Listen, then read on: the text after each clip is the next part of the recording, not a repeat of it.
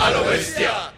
El metal no solo es música. En A lo bestia discutimos lo que rodea una canción o álbum de metal más allá de la música. Cada semana abordamos diferentes temáticas, desde lo más común hasta lo más raro, para descubrir la influencia que recibe y ejerce el metal en el mundo. Si no hablamos de metal, hablamos de rock. Y si no hablamos de rock, simplemente hablamos. En este podcast, hecho A lo bestia. Un saludo, gente, a todos aquellos quienes escuchan a lo bestia. Hoy de nuevo cumpliendo con la cita semanal de traerles a ustedes un nuevo episodio con alguna locura, con alguna barbaridad y sobre todo con nuestras ideas y Y nuestras sobre todo con nosotros ya y sin invitados. percepciones. Sí, sí, sí. Uy, pero eso sonó como si estuviera aburrido los invitados, mano. Ya estaba No, cansado no, la estuvo visita. no, no, no, estuvieron bien Estuvo bacanos todos los episodios. Sí, perdón, estuvo perdón, chévere, no, no chévere, era la intención. Muchas Solo quería gracias. destacar que ahora ya estamos nosotros y nos van a escuchar de nuevo. o sea, si este tema no está bien, pues entonces ya saben que los invitados son los que ponen la parada.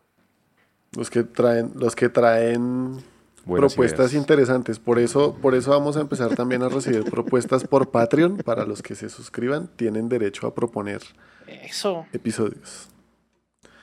Suscríbanse a Patreon, no sean así. Bueno, entonces, eh, como pudieron darse cuenta, por ahí estamos de nuevo los cuatro, Daniel, Sebas, Manuel, y ya se manifestaron por allí, entonces vamos a, a empezar, vamos a retomar otra vez después de, de esta buena seguidilla de episodios con los invitados. De nuevo un saludo a, a Oscar, a Carlos, a Raúl, a Aurea, a Karen, ah, y Andrea, perdón, quienes nos acompañaron en este ejercicio de, de moderar un episodio y acompañarnos también a celebrar este segundo aniversario. El día de hoy vamos a, a darle la oportunidad a un episodio que ya cumplió, fue el primero que cumplió su tope de las mil reproducciones y dijimos que quien cumpliera las mil reproducciones iba a tener su segunda parte, con una historia particular de fondo. Y es que eh, por allá, en los inicios de A lo Bestia, colocábamos los temas en, en una lista, en un archivo en Drive, de Excel, y íbamos Sobre la mesa, vea, ahí hay temas. Sí. Entonces ahí colocábamos temas y pues cada quien cogía el tema de ahí. El tema de hoy yo lo propuse, en efecto, pero realmente quien dirigió el episodio fue Sebas en su momento. Y yo todo este tiempo he estado diciendo que el episodio era mío, pero en realidad fue Sebas. Es decir, que se lo raponía sin querer, queriendo. Y él muy amablemente aceptó a que lo moderara después de tanto fregar y fregar, que era mío, aunque en realidad era de Sebas. Entonces se lo raponé ahí. Esa es la razón de ser de este episodio y las, las cositas que hay tras bambalinas. Entonces, antes de presentarles cuáles fueron nuestros filtros y, y arrancar, vamos a mandar nuestros, nuestros respectivos saludos allí rápidamente. Entonces, por el lado de, de Facebook, por allí, Fernando Colunga, Ultimate Experience, nos dio por allí su like. De PR Trujillo, Loren Posada, el viejo Oscar, presente en todas las redes de A lo Bestia, Gangrenefra Torres, Edgar Peña, Juan Garzón, Carlos Muñoz, Claudia Garzón, Hernán Martínez, Miguel Gómez, Smith Duque, Silvia Joana, Ingrid Tatiana, Fernando Burgos, Carlos Muñoz, Carlos Emiliano Mosquera, Morfo Seferitis, eh, Juan Esteban, Aurea, Legend Maker, Daniel, Andrea, Ingrid, Francisco y por el lado del Instagram rápidamente entonces a Carolina Franco, a Contradicción y el viejo Andrés a quien le enviamos nuestros mejores deseos que se recupere. Dracos, Miguel Gómez, eh, Neuromante Físico, eh, otro podcast también nos empieza a seguir, Reflex Mind. Eh, Catherine Díaz, Joel Morillo, Solidaria Estéreo, León Corquidi, Corquidi eh, Amboni, There's No Savior La Banda, Dracos, Andrés F, Scream Sophrenic, eh, la página Bater Colombia, ¿cierto? Tattoo, eh, Seven Kingdoms, la banda eh, Redefine Records, eh, The Rock Girls Podcast, que en estos días yo creo que nos toca ir a hacer la tarea con las chicas también que nos llevan siguiendo hace varias semanas. Esteban Rubio, eh, Susof, eh, 69666, eh, Southern Force Official y Johnny Andrés Gutiérrez allí por nuestras redes sociales. ¿Listo? Entonces estuvo un movidito el asunto. Eso sería entonces un gran saludo para ellos y pues especialmente para el joven Miguel Gómez, nuestro, nuestro Patreon del mes. Entonces gracias Miguel por apoyarnos y creer en nosotros. Y un mensaje ahí para Miguel, que revise nuestros posts porque ya le enviamos o ya publicamos nuestro episodio secreto, ¿no? Entonces, Vaya, échale si revisan los que no han revisado nuestra, nuestra página de Patreon, deben saber que hay un episodio que nunca se publicó. No les vamos a decir por aquí. En realidad hay dos. En realidad hay dos, sí, pero el otro no lo hemos anunciado y quién sabe si salga, pero este sí. no les vamos a decir la temática, pero vayan y miren de qué se trata y pues suscríbanse, apóyennos y lo pueden escuchar. Un episodio caleto al mejor estilo a lo bestia. Los filtros para el día de hoy. Entonces, cada uno de nosotros, como habitualmente lo hacemos, iba a enviar dos propuestas. El filtro mayor era bandas que se hayan formado a partir del año 2001 hacia atrás pero que hayan lanzado algo a lo largo de este 2021. No vale que sea compilaciones porque este año, quizás producto de la pandemia y de la cantidad de, de producciones que se hicieron desde estudio, desde casa y etcétera, pues hay un montón no, no, no, no, no, de discos y de bandas que lanzaron trabajos en vivo a lo largo de este año. Quizás uno de los más destacados, solo por mencionar alguno, podría ser el de Behemoth, ¿cierto? Y que incluso hace poco volvió y sacó otro asunto en vivo aún eh, de manera online o, streaming. Entonces hubo muchos de esos, esos no contaban aquí para el asunto. Claro que aclare que, que, no es que se hubieran formado, sino que hubieran publicado algún algo desde el 2001 para... Se diga que bandas cuyo, cuya primera publicación, bien sea un demo o un EP, haya sido desde el 2001. Ah, pues sí, pero es que para, para nosotros eso ya es implícito, o sea... Lo que pasa es que a mí se me quedó una así por fuerita por un pelo. Sí, antes del 2001, pero pues que publiquen, o sea, aquí nosotros no nos interesa así por ahí como, como cierto paciente aquí de, la mesa de trabajo, por ahí en sus redes sociales armó avispero, que, que esas bandas 10 años y sacan un disco y es el primero y dicen que llevan ya una década de trabajo, no, ¿cierto? Aquí nosotros aplicamos que la banda existe desde que lanza su producción, desde que uno la puede rastrear, ¿cierto? Como tal, a partir de su producción, entonces por eso no, no hice la aclaración frente a ese, ese asunto. Que no haya salido esta temporada, ¿cierto? Posible, era posible repetir de otras temporadas, pero pues estudiaría el caso eh, detalladamente.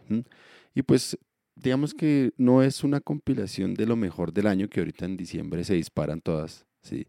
Eh, es únicamente una, una, pequeña revisión, ¿cierto? De lo que alcanzamos a abarcar nosotros cuatro en función de lo que hacemos aquí en la Bestia y referenciar algunas producciones destacadas o que simplemente nos gustan y pare de contar.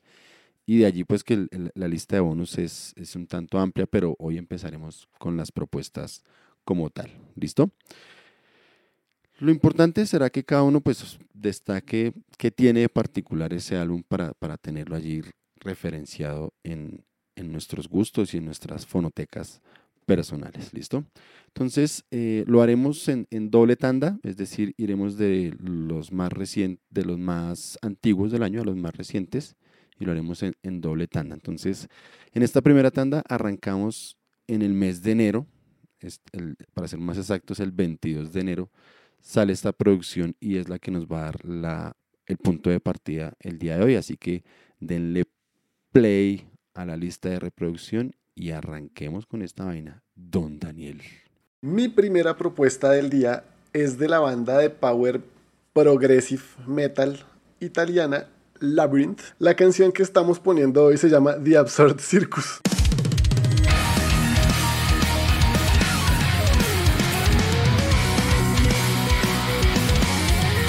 Que se formó en Italia, pues en Italia, si ya dije que era italiana, se formó en la ciudad de Massa en 1991. Esta banda tiene, tiene como dato curioso que todos usan una suerte de seudónimos. Algunos inventan un seudónimo, algunos como que anglosajonan, tratan de pasar al inglés su nombre más o menos. es curioso. Entonces, la banda se formó en el 91 con los siguientes pacientes. Franco Ruvoluta, que se hacía llamar Frank Andiver, Luca Contini, que se hacía llamar Ken Taylor, Andrea Bartoletti, ese sí seguía así y se salió muy pronto. Andrea Cantarelli, que se hace llamar Anders Rein. Carlo Andrea Magnani, que en realidad se conoce como Olaf Thorsen. Y Joe Terry en la voz, que en realidad era Fabio Tordiglione. Para este discurso ese seudónimo de Joe Terry porque se, copió de dos de sus personajes favoritos de un juego, ¿cómo es que se llama? Final Fight, donde está Terry Bogard. Ese es Fatal Fury. Eso, de Fatal Fury sacó dos personajes ahí y, les juntó los nombres y se puso Joe Terry, pero era Fabio Leone que participó en los primeros demos de la banda, que aunque se formó en el 91 no lanzaron su primer EP sino hasta el 95. Y su primer disco en el 96, que se llama No Limits. Ahí ya salió Fabio Leone, salieron un pocotón de gente. Finalmente pues, la banda sufrió muchos cambios y actualmente cuenta en su último disco con Rob Tyrant en la voz, que en realidad se llama Roberto Tiranti. el señor Anders Rein, eh, Olaf Thorsen, Nick Matsukoni en el bajo, Oleg Smirnov en los teclados y Matías Peruzzi en la batería. Originales no quedan sino Olaf Thorsen y Anders Rein que son los guitarristas, y Rob Tyrant, que llegó al segundo disco, que se salió un par de discos, pero regresó. No mentiras, se salió, se salía y regresaba antes de que sacaran un nuevo disco, entonces él sí ha estado en todos los álbumes de la banda. En enero de 2021 lanzaron su último disco que se llama Welcome to the Absurd Circus y antes de que Sebas me patee porque nunca presenté el nombre de la canción, yo les confieso que al, Labyrinth le había perdido la pista hace mucho tiempo. Yo escuché con juicio el Return to Heaven Denied y el Sons of Thunder porque me los pasó un amigo junto con el disco de, de Vision Divine, que es la otra banda de Olaf Thorsen, que empezó como un proyecto en solitario, se volvió banda de tiempo completo, en esa sí volvió a llamar a Fabio Leone y de hecho ahí se, han compartido varios, varios miembros, Oleg Smirnov, que es el teclista ahorita de, de Labyrinth, también fue teclista por un par de discos en Vision Divine. Y de hecho en 2002 el señor Thorsen dijo, no, gracias muchachos, pero me voy a dedicar de lleno a mi banda Vision Divine. En 2009 regresó con, con Labyrinth y desde entonces pues sigue, sigue ahí me escuché la mitad de este disco, Welcome to the Absurd Circus, y está bueno. Me va a tocar prestarle atención a, a, lo otro de ellos porque, porque sí, sí me sorprendió. Hace rato no escuchaba a los, a los Labyrinth y esta, por lo menos esta canción, Absurd Circus, está bien chévere. Y las otras que alcancé a escuchar del disco también están bien buenas. Entonces sí les dejo esta recomendación porque está bacano, bacano. A mí que me ha parecido una chimbita en lo que llevo de, de disco, pues es que es un, es un sonido de un power en este sí les rescato que tienen algo de, más de progresivo, como se etiquetan ellos, de, power progresivo. Tiene unas melodías bien interesantes. Es un sonido de power, ah, yo no sé, pero me, parece bastante, mucho más interesante que ese, que ese power popero que andan haciendo ahora bandas como Dragon Force, por ejemplo, que ah, ellos, ellos son divertidos para que uno se los goza, pero pero el sonido es fastidioso. Este es un power bastante, bastante más, más rico, diría yo. Entonces, eso, eso me está gustando mucho este disco. Me lo voy a seguir devorando porque de verdad que está bueno. Bueno, pues entonces de ahí sigo yo con mi propuesta que les traigo el día de hoy. Un poco siguiendo en mi calidad de caleto. Obviamente les iba a traer una banda caleta y otra no tan caleta el día de hoy. Entonces, vámonos con la caletica les tengo preparados para el día de hoy. De Italia nos vamos ahí al ladito. Bueno, al ladito no es como arriba, ¿no? Vámonos a Francia con una banda de black metal que se llama Gorgon, que les traigo el día de hoy. Entonces, la banda Gorgon con su nuevo disco que se llama Tradicio Satanae. Y la canción que les estoy presentando también es la homónima, ¿no? Tradicio Satanae.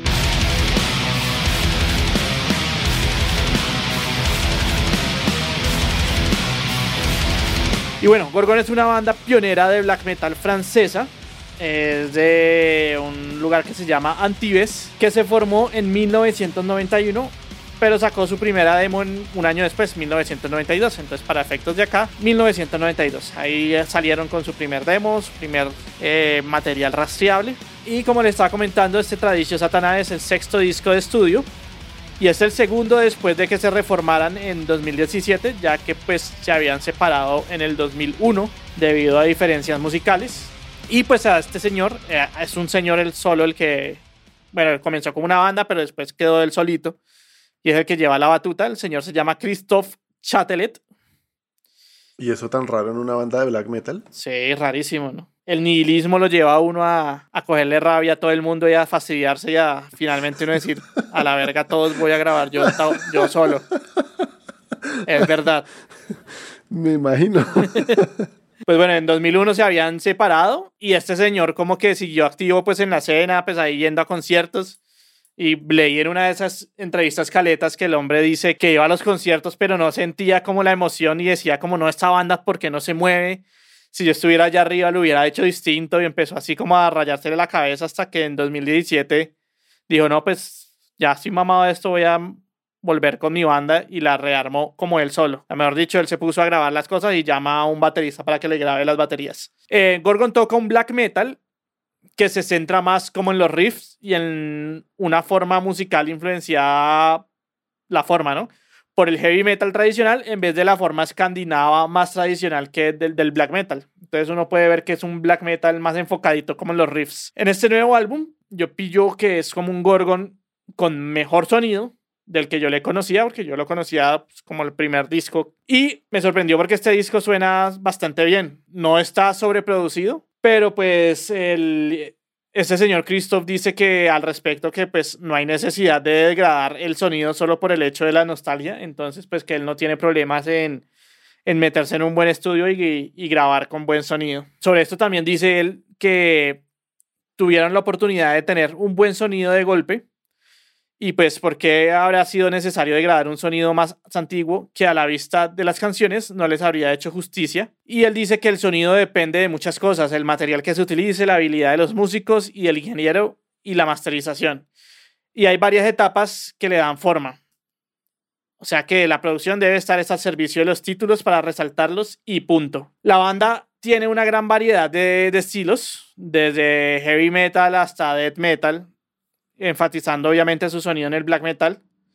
Y no es una banda que le guste seguir tendencias ni estándares en respecto a lo, cómo debe sonar el black metal. Prefieren que su black sea rico y diverso y por eso este man dice que le chupa un poco el huevo cuando le dicen que, que alguna canción le suena más como a o que le suena más a death metal y que no es black metal. Entonces este man dice que le vale como un poco verga de eso, hace black metal desde su corazón y él dice que simplemente cuando compone lo que le va saliendo y si le parece chima, pues eso es lo que mete. No le da muchas vueltas de que si es heavy, si es black, si es lo que sea.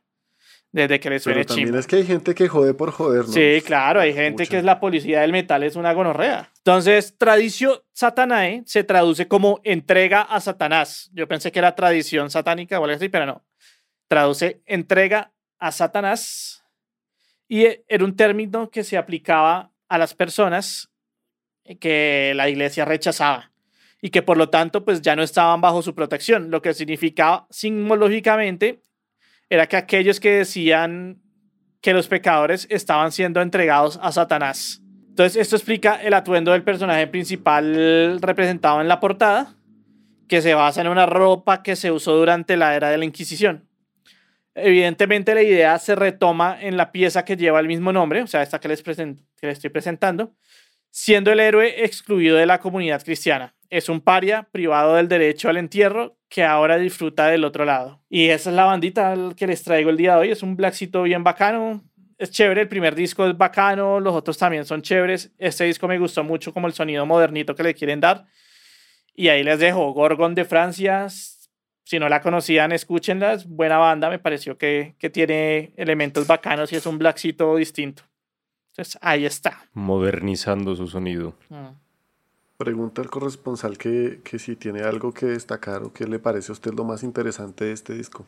Precisamente eso, que es un black que no se encasilla en, en, que la- en lo que dice la policía del black metal y que no le da pena grabar bien y tener un sonidito modernito. Eso es lo que me llama la atención de esta banda. Bueno, entonces la tercera propuesta del episodio viene a mi nombre. Este álbum salió por allá en el mes de junio y es una banda de un país poco usual de bandas de metal, que es eh, la banda Die Catafalque, junio 25 para ser exactos. ¿sí?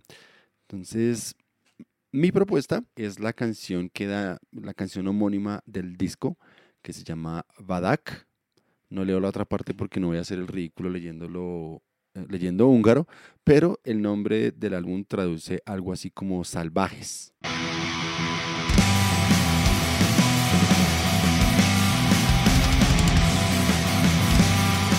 Pero el húngaro es como el español que se lee casi como se escribe. As adfaltosas ritusai. Y esa parte que leyó Sebas, esa parte que leyó Sebas significa como el rito de la metamorfosis. Algo así, será así. Ahí está, Entonces, eh, de Daikata Falk es una banda bastante vieja, no la tenía tampoco de referencia en mi radar, fue más bien la búsqueda que me la arrojó y me la sugirieron por acá que le hiciera el, el trabajo. La banda surge por ahí en, el- en 1999 con un primer trabajo. A la fecha tienen 10 trabajos y es en la actualidad una de las bandas consentidas de Season of Mist, con quienes desde el 2011 han trabajado muy juiciosos y muy contento, dice el señor Tamas Katai, quien es eh, esencialmente el, el, cerebro detrás de, de, este proyecto. Él hace, pues, en esencia, casi todo. Guitarra, bajos, teclados, sampleos, eh, voces, todo. Sin embargo, eh, él durante las diferentes grabaciones suele tener bastantes invitados en, en su en este trabajo, en sus trabajos más bien. Este disco, de hecho, es grabado y mezclado por, por él, Tamas Katay. Sin embargo, hay un dato particular que no, no, no logré rastrearlo con, con detalle, pero eh, el disco fue grabado a lo largo del año pasado y una parte de este en diferentes lugares del mundo. Es decir, este man iba yendo a diferentes lugares, ignoro la razón, pero iba grabando segmentos. De hecho, por ahí en una entrevista que encontré, dice que él no se preocupa por aprenderse las canciones porque Dai Catafalque es, no es una banda que toque en vivo. Entonces al man no le interesa eh, aprenderse bien cómo es la estructura de la canción, sino que va componiendo, va grabando sus cosas y después se pone a hacer sus, sus, sus Frankenstein musicales, pero muy interesantes, por cierto. Ahorita les daré un dato curioso frente a esa situación.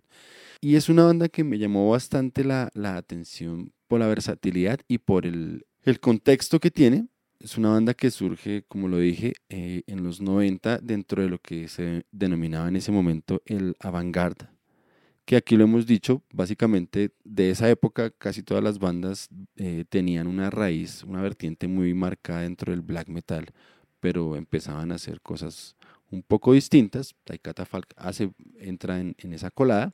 Este sujeto lo que ha hecho, sobre todo en los, en los últimos años, es empezar a hacer una experimentación musical muy amplia, o sea, yo lo asemejo muy a, lo de Townsend, sino que lo, que lo que pude percibir por lo menos de este álbum, lo que escuché el día de hoy, eh, tiene muchos elementos folclóricos de otras culturas adaptados a la propuesta del hombre. Entonces por allí incluso me quedé con la, con la duda si no había como un pedacito de, de una cumbia y, diferentes ritmos eh, muy, muy folclóricos, pero llevados a veces en la percusión, a veces en un manejo de teclados.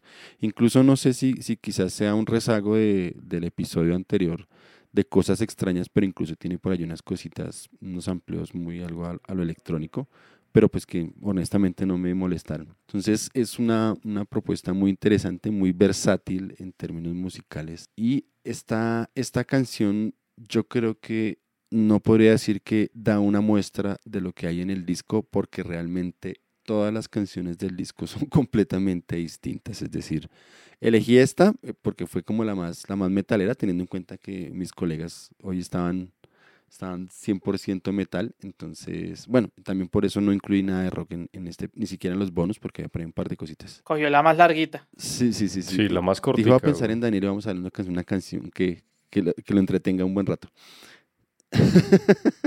Gracias. pero es como la más metalera, pero el resto de canciones son completamente distintas. O sea, hay muchísimas, muchísimas vainas. O sea, que a quienes les guste buscar sonidos en, en, un álbum, creo que les recomendaría justamente este Badak de Dai Catafalco por ese, por ese detalle. Datos que cambian la vida.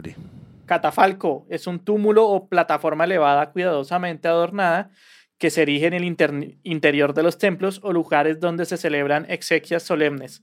O sea, prácticamente es como un andamio donde se, se ponía el ataúd y era decorado de forma barroca, o sea, súper super adornado. Pues. Tendría sentido el nombre de la banda teniendo en cuenta que viene de black metal. Pero pues uno escucha ese nombre con ese significado y escucha la música hoy día y no tiene, no tiene, más, no tiene mayor oscuridad el asunto. De hecho, el sujeto dice que él juega a hacer cosas distintas, que el metal siempre está por allí, pero que no es, no es la prioridad. Sin embargo, anuncia que su próximo disco va a volver mucho a sus raíces porque tiene ganas de tocar otra vez un poquito de metal, entonces va a volver a cosas más tradicionales dentro del metal, dice el sujeto. De hecho, había una, una, una crítica interesante que le, compartía aquí a, mis compañeritos por interno, donde el sujeto hablaba justamente un poco sobre la, su perspectiva de, del, del, metal actual y pues en síntesis dice que le parece que es muy conservador, que está muy estancado y uno de los factores que lo tiene estancado es un poco el sonido que, que hoy día caracteriza a todas las bandas, la calidad del sonido digamos que un poco lo que dices este sujeto dice, ha sacrificado un poco la identidad de las bandas, aunque no deja de ser una cosa interesante. Quizás se va a decir algo en interno y es, ya depende de lo que cada quien haga con eso. Si todos quieren parecerse a un mismo sonido, pues obviamente todos van a parecerse, parecerse a ese sonido y hoy día es mucho más fácil lograr ese tipo de cosas, ¿no? Entonces es interesante eso. El dato curioso que les iba a compartir de Catafalque, y con eso cerraría mi presentación, y es que aunque este eh, señor ha dicho, Tamas Katay, que la Catafalque no es una banda en vivo, el próximo año, en el mes de agosto, es decir, eh, la, primicia para el 2022, es que va a ser un único evento, un único evento, eh, por ahí el 21 de agosto es la fecha que tienen programada y estará haciendo un, show eh, de, un poco más de una hora, dice él, mm, con algo más de 20 músicos invitados a escena. O sea, para interpretar las diferentes canciones de The Catafalque. Entonces, será interesante tocar hacerle, hacerle el seguimiento al asunto. Dice que no sabe si eso va a sacar alguna producción en vivo, algún DVD, bueno, qué sé yo, pero, pero que sí se le metió la idea de hacerlo y el próximo año será entonces el primer concierto de Die Catafalque. Me imagino que en algún festival europeo, no, no dicen dónde, pero sí tiene fecha, entonces esperemos a ver qué pasa. Entonces ahí les dejo esa recomendación bien interesante, un hallazgo interesante y ponerle cuidado. Me gustó mucho por ahí, le, le un disco, eh, el disco, el antepenúltimo, se me fue ahorita el nombre, una carátula como verdecita, muy chévere, muy interesante. No, creo que fue el primero que hizo con Season Miss, mentiras. Ese disco, ahorita se me va el nombre, se, lo, se los quedo viendo. Me pareció bien chévere, por ahí un par de canciones que alcancé a revisar. Entonces es interesante porque se ve esa transición de, dejar de ser tan black para meterse en otras, en otras cosas, aunque toda, toda la vida la banda se ha caracterizado en eso. Entonces ahí les dejo, les dejo ese, esa, esa banda para sus oídos. Y si quieren ir a escuchar el disco. Y que habla sobre cosas diferentes, o sea, no habla black metal, muerte, demonios, no, satán, sino espacio, cosmos, naturaleza. Y dice, dice algo bacano, por ejemplo, frente al... Que pues también es recurrente en el black metal. Sí, a mí me pareció interesante más que las temáticas, es la postura del man frente al por qué cantar en húngaro y no en inglés. Entonces él decía, los primeros discos de Daikatafalk fueron en inglés, pero pues daba lo mismo que cantaran en inglés en cualquier otra lengua, porque igual casi no se entiende pues por los, los growls y toda esa vaina. Que en cambio le parece que cantar en su lengua materna le da más naturalidad y le permite desenvolverse más eh, en términos de lo que él le quiera dar a las canciones desde la voz. Entonces, por eso los últimos trabajos, bueno, de hecho ya hace varios trabajos de Daikatafar canta exclusivamente en húngaro. Entonces, eso me llamó más la atención que, que el, asunto de, de, las temáticas. Y para cerrar esta primera tanda, ¿cierto? Entonces fuimos de, de, de enero a junio, ¿cierto? Con, con Gorgon. El 11 de junio, ahí fuimos a Catafalque con junio 25 y cerramos esta primera tanda en el mes de septiembre, el 17 de septiembre, con el lanzamiento de un EP que una banda, yo dije de una porque si no es acá es difícil que esa banda pueda, pueda entrar. Entonces, don Manuel, hágale los honores. La tenían guardada esa banda, Dios mío, para ponerla. Hace años guardada. Bueno, es una banda de mis afectos muy interiores, íntimos últimamente. Y sé que aquí a más de uno le gusta y pues acá a mí últimamente también le gusta, aunque le gusta más lo viejo. Y la banda que les estoy hablando es Insomnium, ya clásica y referente del death metal melódico, con un sonido bastante melancólico y ya les voy a decir por qué, esa es su idea. E Insomnium este año sacó un EP, el EP se llama Argent Moon, ya vamos a hablar un poco del, del EP y del nombre del, del disco como tal. Y la canción que yo les propongo es de ese que tiene cuatro canciones, la primera, y fue el primer sencillo de ese EP porque salió un sencillo por cada tema, y la canción es The Conjurer.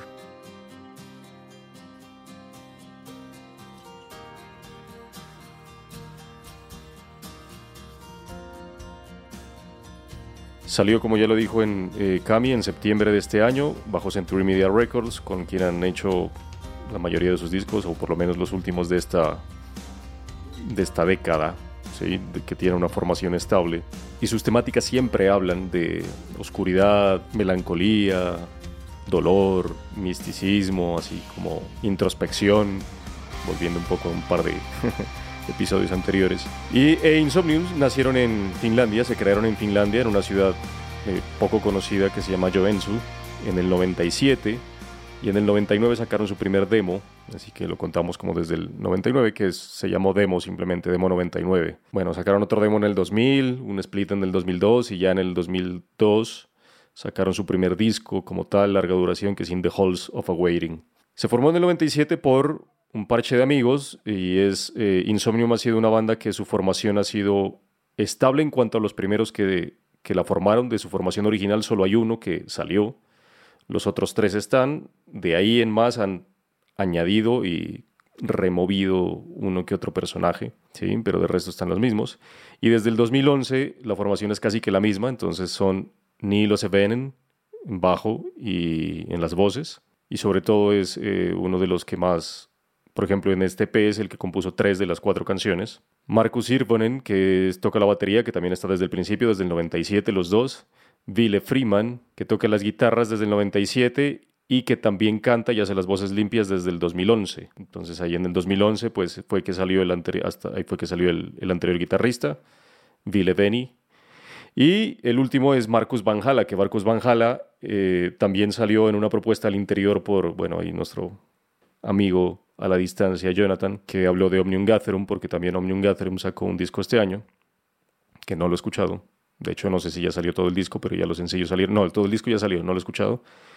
Y porque Marcus Van Hala es guitarrista de Omnium Gatherum también. Marcus Van Hala está, Omnium Gatherum es su, su banda principal y su banda desde siempre. Él fue, es fundador, de, miembro original de esa banda, miembro fundador. Pero está en Insomnium desde el 2011. Entonces, desde el, desde el 2011 es que sacaron sus, sus discos más eh, populares, llamémoslo así, o más famosos, eh, que, les, sean los que más gustan o no es otra cosa, pero son los más famosos, que son Shadows of the Dying Song del 2014 y Winter's Gate, que Winter's Gate, que es del 2016, creo que es ese o el anterior, creo que es Winter's Gate. Es un disco conceptual que trata sobre el viaje, sobre el viaje de un vikingo a esas tierras lejanas y ir como descubriendo, más o menos los que se vieron Vikings, pues es, como el viaje de, no es exactamente eso, no es una analogía, es como el viaje de Floki, que se va por allá a descubrir Islandia y toda la vuelta, entonces así, viaje contando cuentos. Y ya en 2018 incluyeron un nuevo guitarrista que está desde 2018, que es Jani Limatainen, para que toque las guitarras y además para que haga las voces principales, voces limpias principales. Además que ellos dicen que es el mejor vocalista de todos. Pero bueno, primero, ¿quién es Jani Limatainen? Es, mm, aparte de que toca con Omnium Gatherum en vivo también, que hay varias mezclas de bandas, tiene un dueto con Timo Cotipelto de de Stratovarius, con quien hace eh, covers acústicos de rock. Okay. De, eso, de eso es la banda, y la banda se llama Cotipelton Limatainen. Y además es un miembro fundador de Zona Tártica, que ya no está con Zona Tártica, pero pues es de todos esos. Y también tocó en vivo con Paul Diano, saben que Paul Diano, vocalista de Iron Maiden antes. Entonces este man entró en 2018 porque resulta que el señor Billy Freeman no solamente es guitarrista fundador de Insomnium y canta y es un metalero de, de cepa, pero también es, tiene un PhD en biología evolucionaria, entonces el man es profesor de la Universidad de York en Reino Unido de biología evolucionaria, entonces el man le estaba consumiendo mucho tiempo sus labores académicas, entonces metieron otro guitarrista de, de base, entonces ya hace más parte de la banda, ¿no? Porque Igual el man, Yanni, ya venía tocando con ellos en vivo, pero pues no era como parte de la banda, ¿no? Entonces igual ya. Y con ellos compusieron el, el Heart Like a Grave, que también es un discazo, que es del 2019. Es un, ellos lo llaman que es un tour épico de la melancolía finlandesa, ¿sí? Porque está inspirado en cuentos, letras y poemas de los más sombríos de esa parte norte del mundo. Y es un discazo, sobre todo eh, Pale Morning Star, que es una canción larga y es re melancólica y es re triste y es así para ponerse a llorar, pues el que, el que perdió a su amor antes de tiempo. Entonces es bien bacano ese disco, también aguanta pegarle una escuchada ahí para los que, para los que no conocen eh, Insomnium. Pero sí, sobre todo es, habla de melancolía, de tristeza, es una banda bien que al interior lo hemos hablado aquí con Cam y todo, y es melancólica, o sea, transmite así como una melancolía, pero que como que también lo levanta uno, o sea, no es como que lo manda para el averno, sino que lo tiene tranquilo. Y The Conjurer es el primer sencillo y es la, pues para mí es la, la, canción que más me gusta de este EP, que si bien no es un EP conceptual, porque en una entrevista a, a Nilo, Sevenen. No es un EP conceptual en cuanto a letra y en cuanto a historia. Sí tiene una temática principal de donde salió el nombre del disco y sobre todo esta canción de Conjurer, que ya se las cuento, pero digamos que lo conceptual del disco estaría en la música más que otra cosa. Porque sí tienen, sí, sí trataron de hacer un disco, un EP, de una forma que sea una música bien melancólica, bien, ellos lo llaman una balada melódica de death metal, que en inglés hay un, un término que se llama easy going, o sea, que es como muy fácil de digerir, eso, más bien. Y eso es lo que trataron de hacer, y así es toda la música. El EP se compuso el año pasado, cuando todas las bandas estaban en, en receso de los toques por el tema de la pandemia, del COVID y demás y pues trataron de hacer algo, pero que algo que salga rápido y pues hicieron un EP, entonces se pusieron a componer estas cuatro canciones, donde ya dije él compuso tres y ya Marcus compuso la otra, que es de Reticent. Reticent es la canción, la segunda canción del EP, que es la que compuso Marcus. El nombre del álbum, Argent Moon, sale de una canción que es, una canción italiana que es como de folclore que se llama Luna di Madre, que en Finlandia fue muy famosa, pero que es así como muy folk italiano, obviamente, y con acordeón y toda la vuelta, o sea, es muy, muy famosa popularmente en las calles. Y eso, empezaron a, a bromear entre ellos de hacer una versión de esa canción. Entonces como que empezaron a joder, a bromear, a bromear hasta que se puso en serio. Bueno, listo, entonces pongámosle así al disco y ya y salió así Argent Moon. Entonces la idea se desarrolla más o menos de, de esa luna argenta, pues de esa luna plateada, de un ser o de un man que está viendo a la luna constantemente, está pensando en su amor perdido, está pensando en su vida y en ese amor que ya se fue. Y el man empieza a elaborar una historia propia desde ahí, pero o sea, simplemente salió el tema de ahí y ese nombre, eh, digamos que esa idea dio origen a la canción, porque la letra de la canción habla así como, ¿te acuerdas o recuerdas cuando, cómo veíamos o cuando veíamos eh, la luna, contando todas esas estrellas brillantes en el cielo, inhalando la, noche, la fría noche. Entonces es recordando ese amor que ya se fue. Y de ahí empieza a elaborar toda la canción y en eso terminó de Conjurer.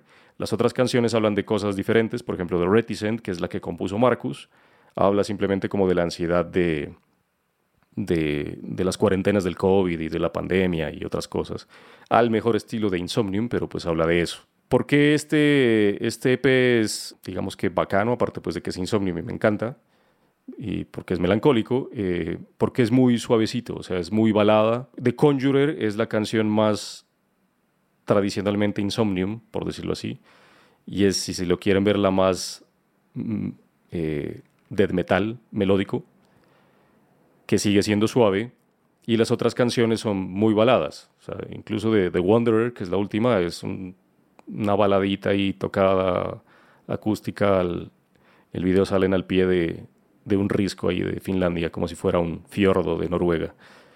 Pero salen así, o sea, es, una balada. Lo que sí dijo Nile, es, eh, Nilo, perdón, es que es un EP experimental, es una balada, o sea, no es que vayan a cambiar de sonido, no es que con esto van a hacer una transición a un nuevo sonido de Insomnium, sino que es como una, una cosa rara en la discografía de Insomnium y por eso también resalta, por eso es importante que es muy bacano, es diferente, pero pues no es que vayan a cambiar su sonido. En el próximo álbum completo ya volverán pues con, con un poco más de pesadez, de garrés en sus canciones. Entonces ahí les dejo The Conjurer del EP Argent Moon de este año de 2021 de Insomnium.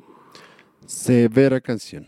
Otra cosa importante también para destacar entre los lanzamientos y que bueno, no fue un filtro, pero la preparación pude ver y también fue el año de los relanzamientos.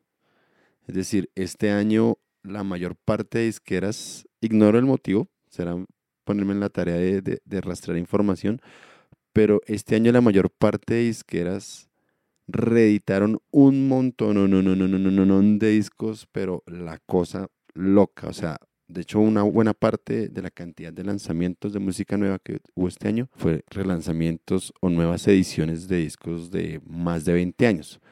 Por ejemplo, por ejemplo, por ahí veía mm, parte del catálogo de, de, Obituary fue relanzado por Roadrunner, seguro resolvieron por ahí algunos de sus, de sus pleitos iniciales.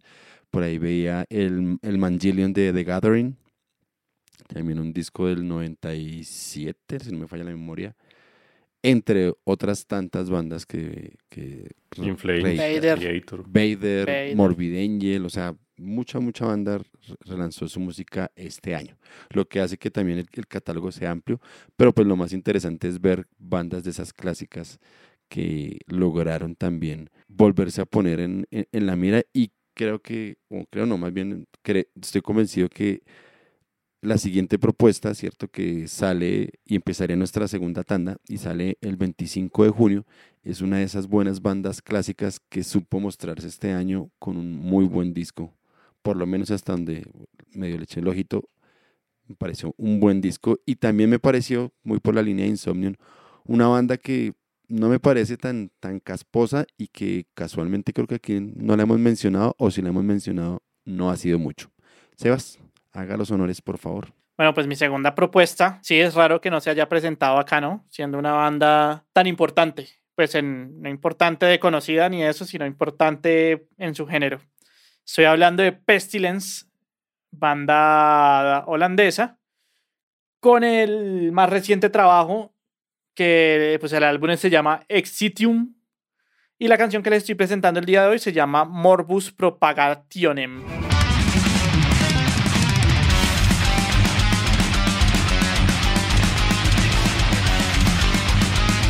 Casi todas las canciones de este, de este disco son así como medio en latín, medio rarito ahí. Y las sus se las cambian por B.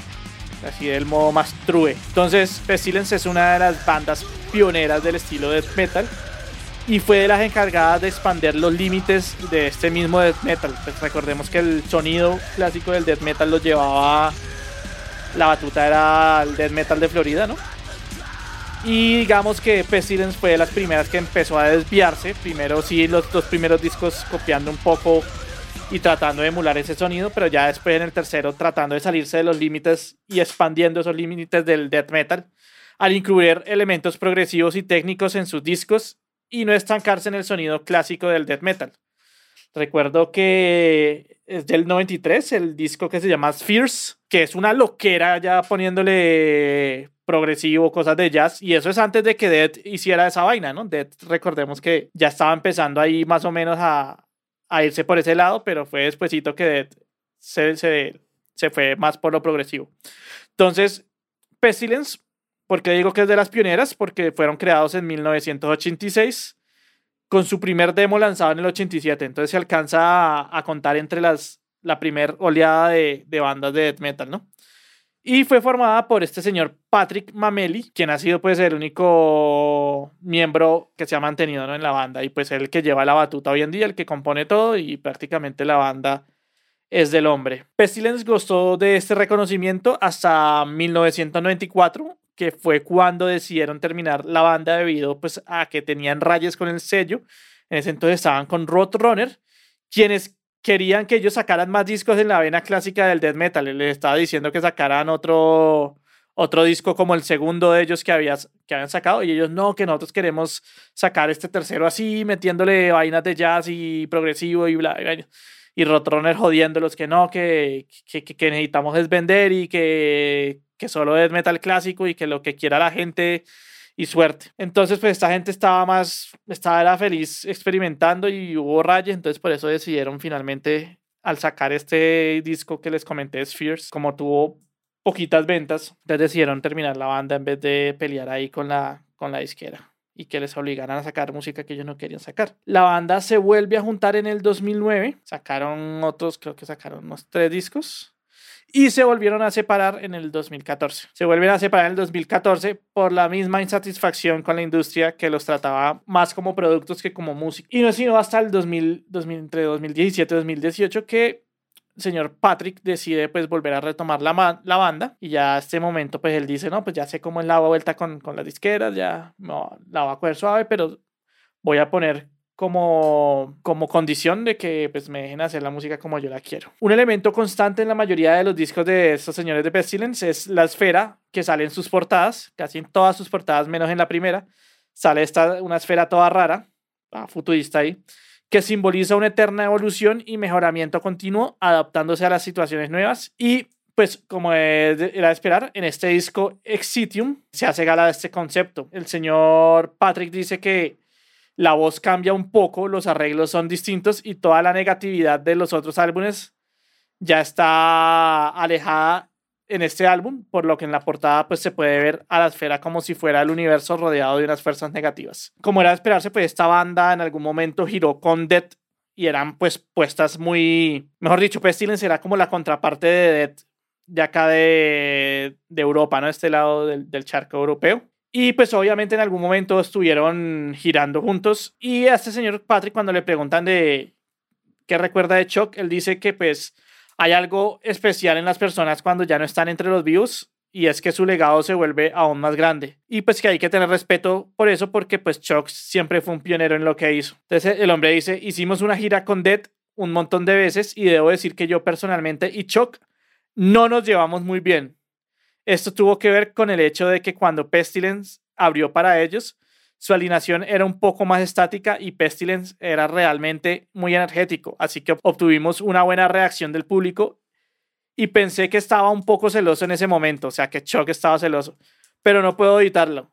Tenía el pelo más largo y estábamos haciendo gira, pues estábamos haciendo headbanging y todas estas cosas y eso fue realmente agradable. Esteban agrega que a, a pesar de todo eso, él aprendió mucho de Chuck y en lo que respecta a los negocios. La forma en que él piensa en los sellos discográficos y piensa en negocio me enseñó mucho. Así que tuvimos largas conversaciones sobre ese aspecto comercial para poder aprender un poco de lo que con él se estaba lidiando y no caer en las mismas trampas. Entonces, pues ahí vemos un poquito de lo que era estas dos bandas en ese entonces.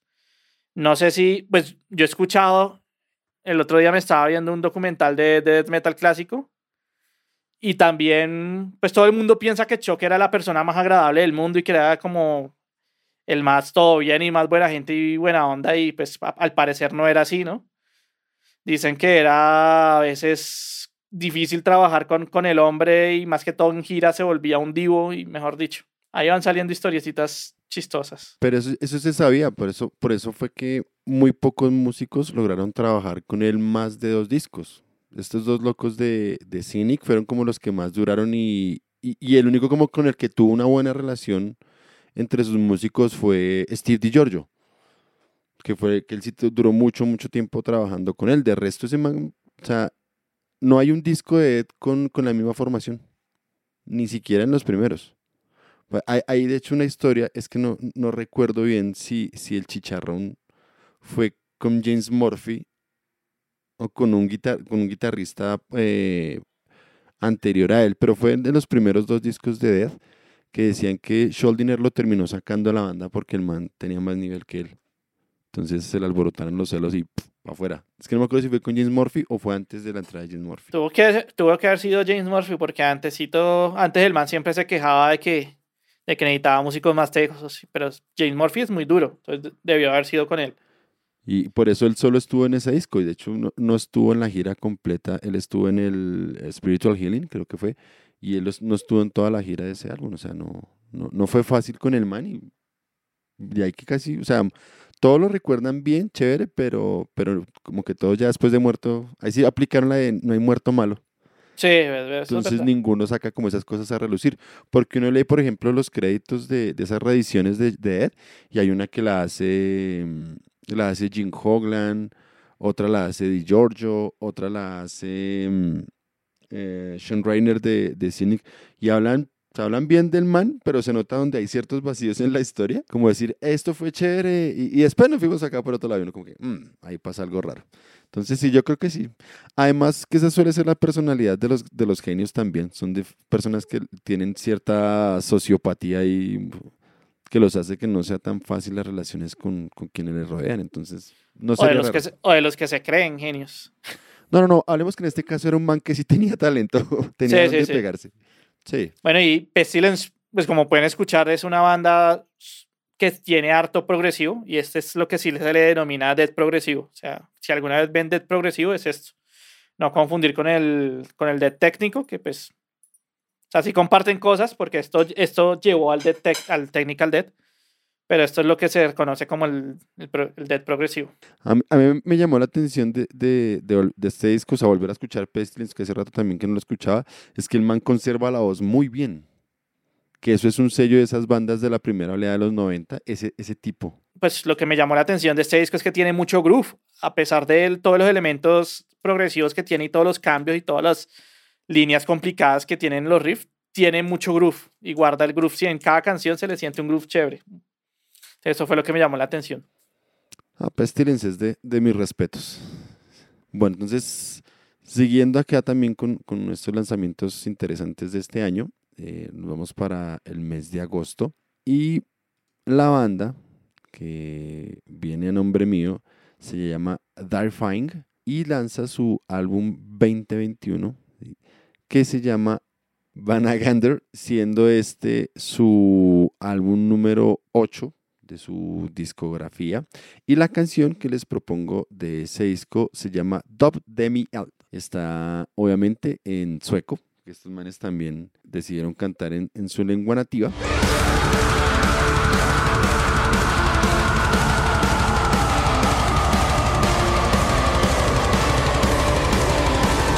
De este álbum, ¿cierto? Vanagander eh, sale bajo otro sello que alcancé a mirar, es un sello que se está posi- posicionando así como Agonía Records, de- que tenía Pestilence hoy día. The Spots Records es otro sello importante que se está posicionando en el, en el mercado europeo, sacando bandas de diferentes líneas y sobre todo proyectos muy interesantes. Creo que estas dos disqueras le han cogido mucho la línea a, a Season of Mist, de traer artistas con propuestas no tan, tan típicas y darles la oportunidad, darles la posibilidad de desarrollar su potencial creativo, ¿no? Muy en contraste con lo que comentaba Sebas hace un rato con, con Roadrunner en su momento, que muchas bandas, o sea, Roadrunner tiene un catálogo clásico quizás de los más importantes dentro de, de- del death metal, pero casi que ninguna de esas bandas con el tiempo terminó con ellos. De hecho, casi todas terminaron yéndose con conflictos, ¿no? Otra que recuerdo en Mm. esa línea es Decide, ¿no?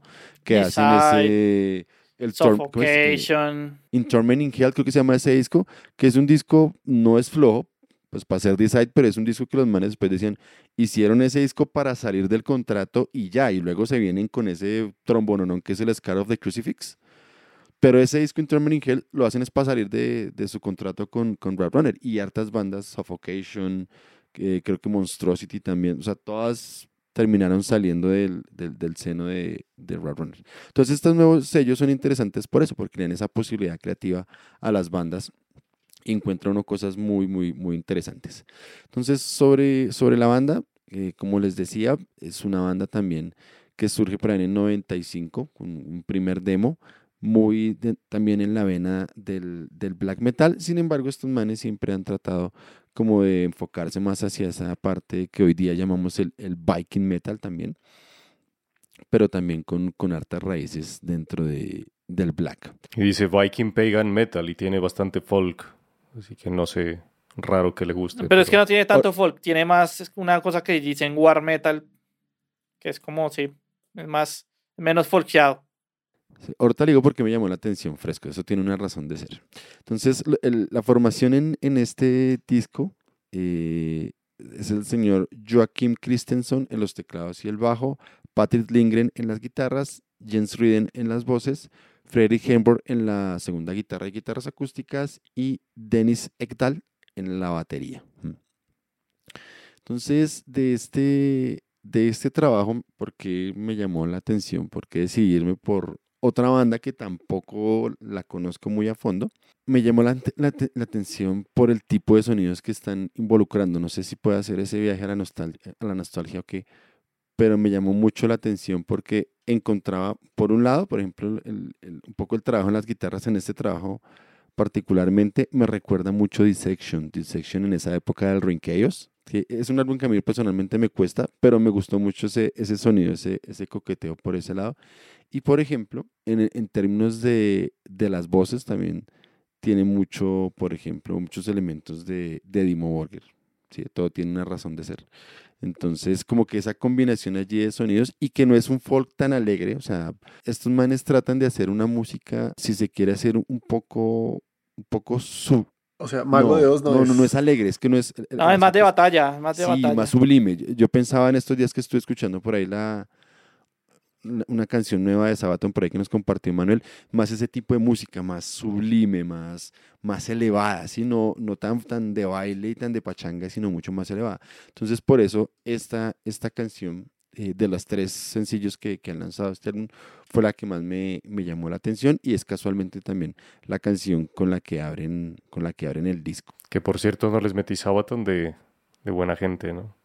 Yo lo vi por ahí, yo sí lo vi cuando estaba buscando mis opciones. Gracias, uff, gracias, qué amable. No, mentira. Lo que pasa es que es un sencillo del álbum que sale el próximo año. Entonces el próximo año se los próximo cogí año viene con fuerza. Van a, van a decir que a- o una de dos, o abogado del diablo o, o la mala influencia de esta gente, pero la- esa canción me gustó de Sabaton ahí como, como dato raro. Entonces, esta, esta canción de, de Fine me pareció bien interesante, me pareció chévere. Me parece también que puede ser un sonido interesante para cierta renovación dentro de- del- black metal en otra línea que no sea necesariamente el, el post-black, que es donde sí hay mucho campo por explorar.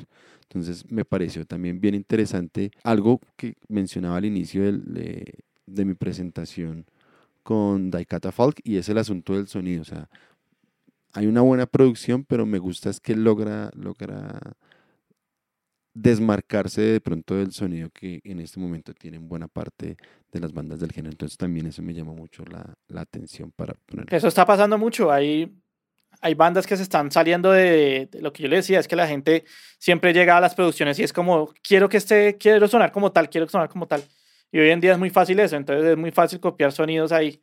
Pero últimamente, marica, yo desde cinco años para atrás y para acá estoy viendo bandas que se están desligando cada vez más de ese sonido y resurgen sonidos clásicos, pero con tecnología moderna y, es, y esa, ese nuevo encuentro ahí se está gestando sonidos muy bacanos, güey. Mire que e- en eso que su merced dice, por ejemplo, yo escuchaba por ahí de también que lanzó disco este año, pero pues no, no, no, pasó mis, mis filtros, pero me llamó par- particularmente la atención Tyke, no sé cómo se pronuncie bien la, la nombre, la que es con doble A, Take.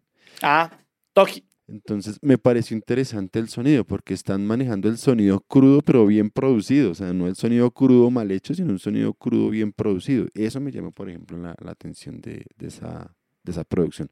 Pero pues la banda no es de ni de mis afectos ni de mis gustos, entonces, entonces por eso ahí les dejo, sin alargarme más, Terrifying y Dop Dem Eld. Esa banda To- Toki tiene una canción que me parece muy graciosa porque es como black metal y como a la mitad le meten un baño, pero un embale, weón, de baño. De pronto lo pongo acá para que suene y se rían conmigo Oye, en el último disco hay cosas raras, ¿sabes? Hay, hay cosas raras por ahí, lo que yo le revisé. Le di la tarea, la, la tareita rápida y hay cosas raras. Lo que pasa es que no, no, no me, no me atrapa, pero bueno. Entonces sigamos con nuestras propuestas. Un dato ahí antes de que siga. Debdem y Eld, el nombre de la canción que presentó, significa bautícenlos con fuego. Buen dato y con las traducciones. Siguiendo o saliendo más bien de la idea de los bosques, nos vamos a la idea de los vampiros, más bien. Y este disco sale ya relativamente hace poco, ¿cierto? En, No ha salido, Ah, de hecho. mentira, sí, no ha salido. De hecho, estas. Ah, son los bonos, perdón. Sí, este disco no ha salido. Mucho Manuel, ilústrenos, por favor. Bueno, yo me voy con una banda también muy de mi corazón desde hace muchos años y que ya presenté en este podcast, así que no voy a hablar mucho de la banda, pero sí del disco o de lo que viene, ¿no? Y la banda es Theatre de Vampire, que la presenté en el episodio 6 de este podcast de Metal y Literatura, así que, o Literatura y Metal creo que se llamaba, así que vayan a ese episodio y escuchen un poco más de la banda y de dónde viene, ¿no? Pero la canción que les propongo es el primer sencillo que salió este año de su próximo disco. El sencillo se llama Death in Venice o Muerte en Venecia. Y el disco se va a llamar, porque, pues bueno, se llama, pero no ha salido todavía, Innomini Sanguinis.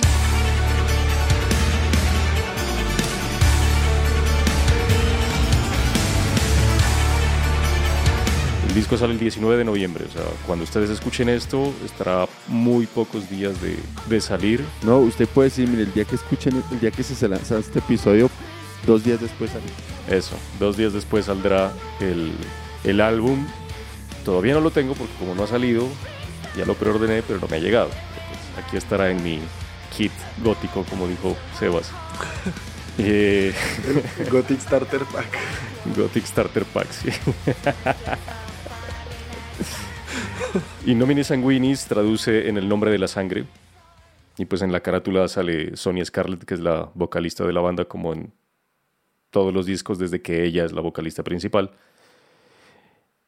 Y el género, pues muy bien como lo dijo Cami, pues es vampirismo, además ellos, digamos que no por parte de ellos, sino por parte de la prensa que los describía y del público en ese tiempo, en los noventas, los catalogaron como vampiric metal. Entonces digamos que es un vampiric gothic metal, muy mezclado últimamente con sonidos más electrónicos y demás, pero sobre todo en sus letras, ¿no? Y en su imagenología sí manejan la estética vampírica.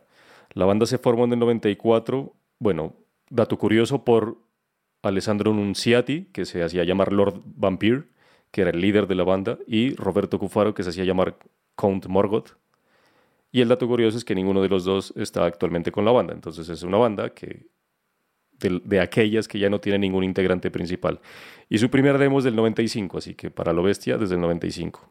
Su primer disco entero, que es Vampirism, Necrophil, Necrosadism, es del 96. Entonces ahí están. Este disco es bacano ya les voy a decir, porque, pues los dos sencillos que han salido, que es este eh, de Dean Venice y el otro que salió que se llama Cristina, que ya les voy a hablar de qué es, eh, son los dos únicos sencillos que han salido, no he podido escuchar todo el álbum completo por eso, pero pues ya hay críticas y reseñas en línea, pues de los, me imagino que les enviaron el disco a los, a los escritores y a los periodistas para que lo escuchen, pero solo se ha salido de esos dos sencillos.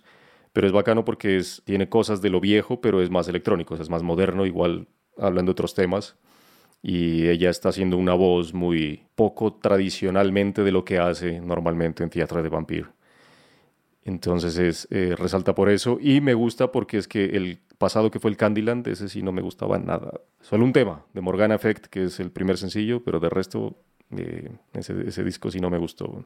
Antes sí, a mí me gusta el Anima Noir, me gusta Pleasure and Pain, me gustan, son discos nuevos que a los fans trues no les gusta porque a ellos solo les gusta lo de antes, como siempre, lo que tenía Lord Vampire. Pero a mí sí me gustan. Entonces yo siempre he estado como, como en gusto con lo que hace Theater de Vampire. Dato curioso que me encontré, que más que curioso también fue como, no, esto de dónde salió. Pero si no hubiera pasado un episodio reciente de Lo Bestia, no hubiera tenido tanto impacto en mí. Y es que Sonia Scarlett, bueno, siempre ha, tocado, siempre ha cantado en esta banda, pero resulta que hizo las voces de un disco que se llama Existence, del 2010 y ese disco es de Beto Vázquez Infinity. Entonces, no. Pero bueno, no he escuchado el disco, no he escuchado la canción, simplemente es un dato curioso ahí porque pues de Beto Vázquez Infinity a Ciudad de Vampir, pues la relación como que nada. Entonces, pues bueno, ahí les dejo ese dato curioso. Este disco, pues yo no sé por qué salen por ahí que hay solo tres integrantes y no, últimamente volvió el guitarrista nuevo que tenían, Giorgio Ferrante y, Fabián Baresi, que es el tecladista de toda la vida, pero ya no aparecen en los créditos del disco, entonces solo están ella, Gabriel Valerio en las baterías y Simón Lilloy en el bajo.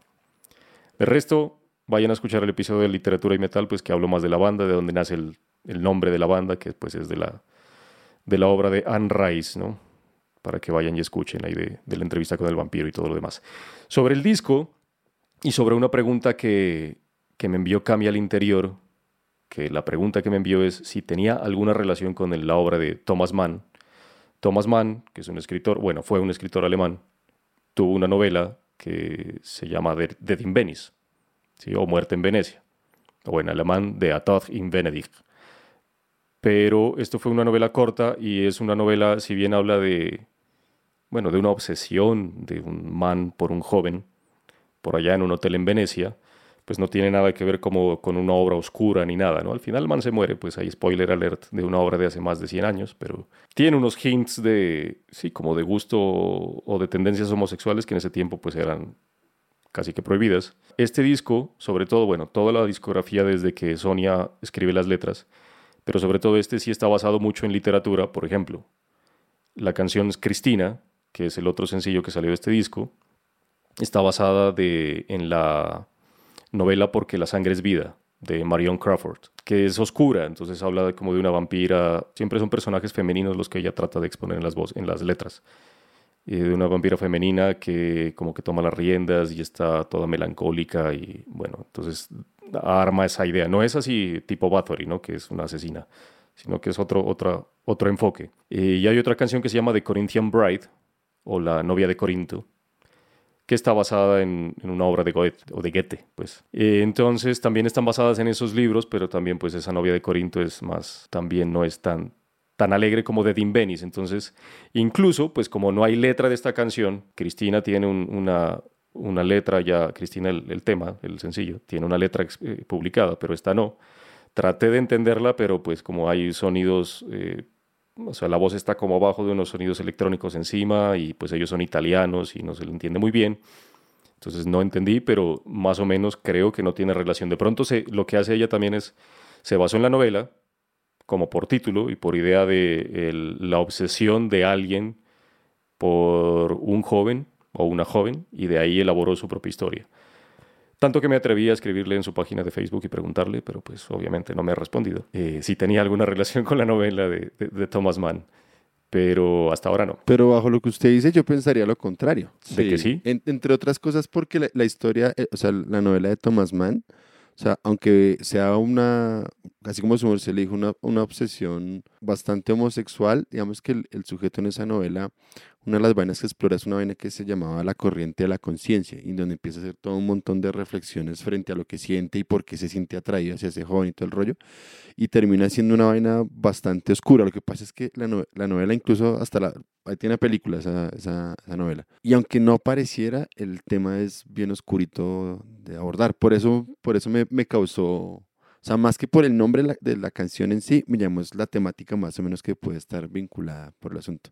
Pero bueno, toca esperar, tocará esperar a que saquen el disco para tener la letra en la mano y echarle la mirada. Sí, cuando tenga el disco o cuando publiquen la letra le diré porque, porque no pude entender y, y, más que, y más que lo de lo, o sea, lo del homosexual no tiene nada que ver, eso era un comentario ahí de, de, vainas, porque pues, o sea, los vampiros son... la belleza. Eh, digamos que no asexuales, sino más bien de o sea, no tienen sexualidad definida, por decirlo así, ¿sí? Entonces, o sea, eso aunque eso no, aunque eso no pasa en Crepúsculo, ¿no? Pero...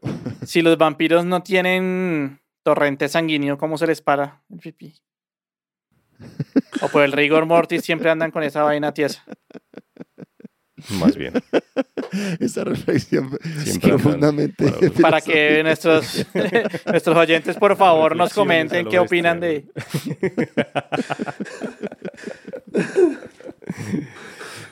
Pero venga, que los vampiros sí tienen sangre, por si acaso. De, verdad, de esas son dudas que la literatura no ha abordado. Que diga así, no, de eso lo explico tal autor. depende, depende, porque muchas veces no tienen sangre, tienen, son, son muertos. Obviamente, ellos tienen sangre. Lo que pasa es que es como, o sea, por ejemplo, le pasa lo mismo que a los, a los, a los murciélagos vampiro, que se alimentan de sangre es porque necesitan, digamos que, reemplazar o volverse a suplir de la sangre que van consumiendo porque de eso viven, ese es su alimento. Pero pues, hay, por ejemplo, en entrevista o en, los, en las novelas de Anne Rice, la mitología del vampiro ahí es que usted se convierte, es cuando obviamente el vampiro le chupa la sangre, no lo mata, le deja un poquito hasta que deja ahí moribundo y después usted bebe de la sangre de él. Entonces él tiene sangre. Si usted no bebe de la sangre de él, lo deja morir y se muere, pero no se convierte. Entonces, bueno, y eso no pasa solamente ahí, sino creo que en Buffy también pasa eso. Bueno, ya, nos fuimos. nos fuimos para otro lado, sí. Pero bueno, entonces sí, es, es, un, es un álbum que va a venir muy, muy cargado pues, de, de bases literarias. Y de vampiros, entonces vamos a, cerrar lo que serían las propuestas oficiales del día de hoy con una banda, con una cruz, dirían por ahí. Eh, un álbum que este sí salió, mentiras, es que aquí se me corrieron las fechas, eh, en 29 de octubre, ¿cierto, don Daniel? Mi segunda propuesta se llama Revolution in Limbo, del décimo disco que se llama Colors 2 de la banda norteamericana Between the Buried and Me, que se formaron en 2000, pero como no lanzaron su primer disco sino hasta 2002 y no tienen nada antes, en realidad mi segunda propuesta se llama The Crocs de la banda norteamericana Mastodon, que hace parte de su octavo disco que se llama Hush and Green.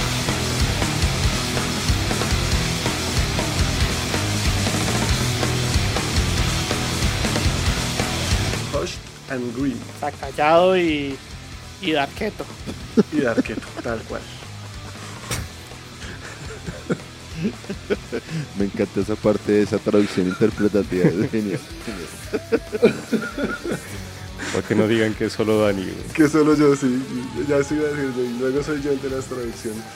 Mastodon en realidad ya había aparecido en la primera temporada de nuestro podcast, sin embargo voy a recordar un poquito algo sobre la banda. Y en el mismo episodio, ¿no? En el de literatura.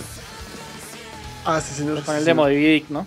Mastodon Sí, Leviathan. también se formó en, en 2000, pero ellos sí lanzaron un primer EP en 2001 que se llama Lives Blood y lanzaron su primer disco completo de estudio, el Remission, en 2002. Esta banda sí es de esos casos que en realidad resultan ser atípicos donde los que arrancaron siguieron toda la vida, que son los señores Brand Taylor en la batería y las voces, Brent Hines en la guitarra y las voces, Bill Kelliger en la guitarra y Troy Sanders en el bajo y las voces. Ellos cuentan como anécdota curiosa que pues en realidad la banda se conocieron Brand Taylor y Bill Kelliger y conocieron pues a, Troy Sanders cuando se mudaron a Atlanta y Sanders les dijo les tengo, les tengo el otro guitarrista y Brent Hines llegó al primer ensayo con ellos tan ridículamente borracho que no fue capaz de tocar nada.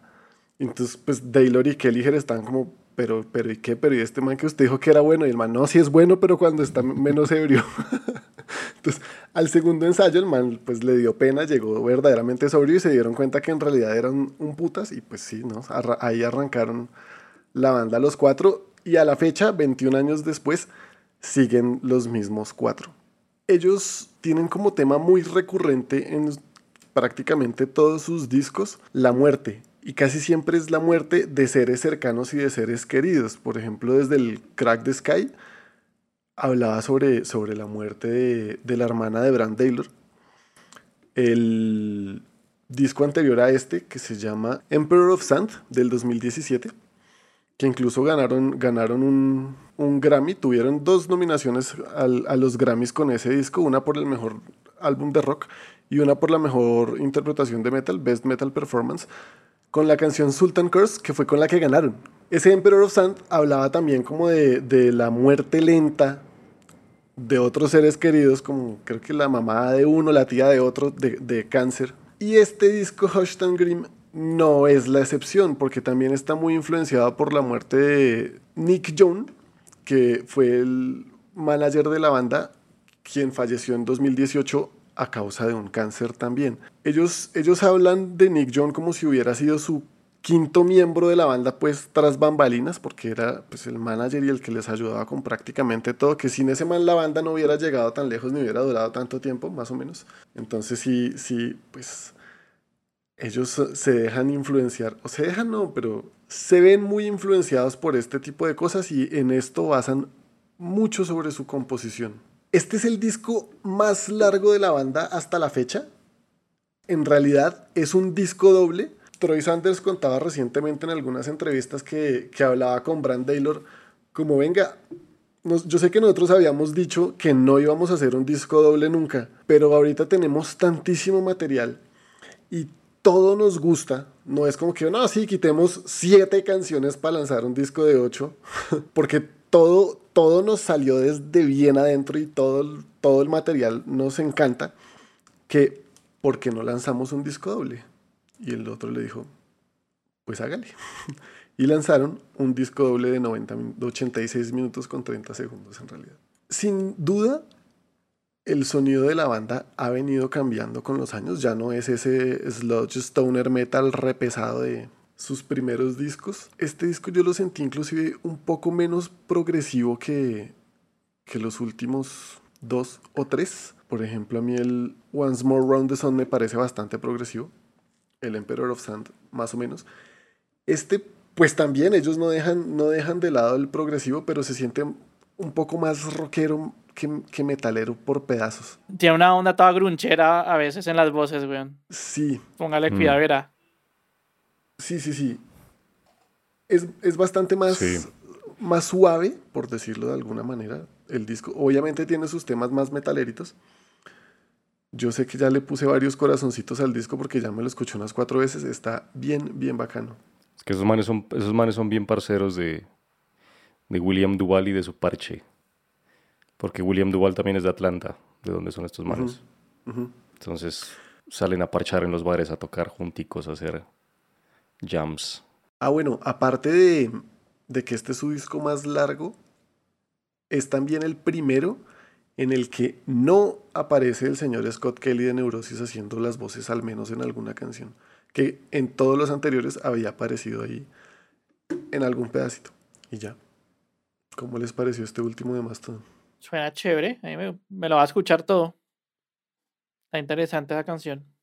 Yo creo que es de las bandas que también me ha ido gustando de- desde que estoy en este podcast. Sí, No la conocía, o sea, no, o sea, sí la había conocido, pues obviamente sonó hartísimo cuando vinieron acá en una de las de los conciertos de Metallica y que les abría, entonces Ujú. aquí, Que les aquí abrieron. Yo ahí los conocí, en ese concierto. sí, entonces como que hay, pero la verdad no, no los escuché con, con detalle, no, o sea, no, hasta que llegué acá hace un- la temporada pasada, una vez, una canción que propuso Jonathan, Jonathan creo que fue, Sí, Jonathan. me llamó la atención y he ido escuchando de a fue en, en la primera, la de, la de Moby Dick, ¿cómo es que se llama? Leviatán, ¿no fue? Sí, pero ¿qué canción fue la que... pro- Sí, sí fue el Leviatán, pero ya le digo cuál fue la canción. Entonces me pareció chévere de esas bandas que me han gustado acá. Y tiene, o sea, es entretenida. Blood and Thunder, ¿no fue? Sí, creo que fue Blood Blood and Thunder. Thunder, sí, esa fue. Entonces ahí estaría esta, este puñado de, de lanzamientos del 2021 con bandas que llevan más de 20 años haciendo música, es decir, todo eh, en términos generales un, un- un mérito a, a la vigencia, ¿cierto? A, a sacar discos. Creo que todos estos discos tienen una, una particularidad y es que son discos con una calidad muy alta, muy elaborada y con propuestas que siguen buscando una exploración sonora bien, bien interesante. Entonces, antes de, de cerrar nuestro episodio, pues presentemos rápidamente qué fue los bonus, porque obviamente cuando se hizo la propuesta del episodio, pues todos empezaron a votar propuestas de bonus para bloquear bandas que nadie podía haber propuesto bajo ninguna circunstancia, es decir, bajarle un poco el nivel de, de caspeada al asunto. Entonces, en esa misma dirección, pues obviamente muchas de las bandas de, de gran trayectoria dentro del metal y el rock sacaron eh, lanzamientos eh, este 2021, ¿cierto? Entonces, entre ellas, igual siguiendo el mismo orden cronológico, tendríamos una del 16 de abril, sacando otro álbum en su misma línea. ¿Quiénes son y cómo se llama esa vaina, Sebas? Entonces la primera, el primer bonus con el que yo me fui es Cannibal Corpse. Yo sé que a cada uno de nosotros no le gusta, pero bueno, se lo aguanta. Y la canción Le voy a poner un bonus de, le voy a poner bonus de Pain entonces. de Pain, Pain in the Ass. relajar. Uy, más, más de los bonuses, Este año. más de los bonuses que me han metido de Pain, me pucha, me han metido como tres goles de Pain. Pero bueno, la canción es Necrogenic Resurrection, del cual sacaron un video oficial. Y el álbum es Violence Unimagined. Yo escuché y es Cannibal haciendo Cannibal, o sea, pues, que usted no es que le va a pedir a Cannibal que meta cosas nuevas, no, no, o sea, no, no se le puede pedir peras al olmo. Uno quiere que Cannibal saque canciones de Cannibal sonando a Cannibal y que no cambien nunca y eso es lo que hacen y pues chévere, chimba, ahí está. Mire qué interesante porque el que llevaba la, la batuta creativa desde hace más de 20 años era Pat O'Brien y este es el primer disco sin él y me parece que, que entre los que están lograron mantenerle la línea a la banda, o sea, no hay un cambio abrupto entre el asunto, ¿no? Pues es que ahí los que mandan, los que mandan la parada es el baterista, el bajista y Rob y el otro guitarrista que, ¿cómo es que llama? Rob. Rob Barrett. Rob Barrett. Sí, Rob Barrett. Que él también ha estado, pues, gran parte de, de Cannibal ahí. Entonces, Sí, pero compositivamente era Pat Sí, O'Brien. Pat O'Brien es el- la línea. sí. Pero Barrett también. Barrett también se compone lo suyo y el man sabe cuál es la línea clásica, entonces no. No creo que Sí, o sea, funcionó. Funcionó. Si trajeron un buen guitarro, Eric Riotan, y hágale. Entonces, Además. un buen, lanz- un buen lanzamiento de, de este año también allí dentro de lo conocido. Nos movemos para abril y una banda que Daniel esperó toda su vida y lanzó precisamente disco este año también. Sí, creo que ya lo había, pues lo había mencionado, pero cuando lo mencioné no había salido este disco que ya salió, se llama Liquid Tension Ah, Experiment cierto. 3 de la banda Liquid Tension Experiment. La canción que va a dejar ahí es Hypersonic, que es como el enganche, la, la, la chévere. El- todo el disco está del putas, pero pues esta es la que escuchan. Uy, uy, uy, ¿qué es eso tan interesante? Lo curioso con estos manes es que, pues, es- sí tienen más de 20 años, pero este es su tercer disco porque lanzaron uno en 98, uno en 99 y dejaron ahí En 2000, entre 2007 y 2009 hicieron una, una serie de conciertos en los que inclusive les pasó de todo y sacaron algunos discos como aparte que fueron los Liquid Trio Experiment. Una sin John Petrucci, por eso fueron solo tres. Y la otra, en, uno, es un en vivo en el que a mitad de concierto se le putió el teclado a, a Rudes. Y los otros tres terminaron sin, sin Rudes. Rudes fue y se sentó. No pudieron arreglar así. Fue y se sentó a ver el, concierto, el resto del concierto de los otros tres ahí. Como pasó aquí con un concierto de Children. Liquid. Se fue el teclado. Uy, pero eso fue un desastre. Se llama Liquid Trio, Liquid Trio Experiment 2 When the Keyboard Breaks. Y 20 años después, más 22 años después de esperarlos, decidieron a rejuntarse porque este señor Petrucci la pandemia no lo, no lo pudo dejar quietico. Él sacó otro disco en solitario que también tenía ganas de mencionarlo. Tiene un par de temas que me, me- me- me han tenido bien frito de la cabeza las cosas que hace ese man con la guitarra. Pero pues Petrucci en solitario su primer su primer disco fue 2005, entonces tampoco había chance de decir, no, sí, él como solo, pues no.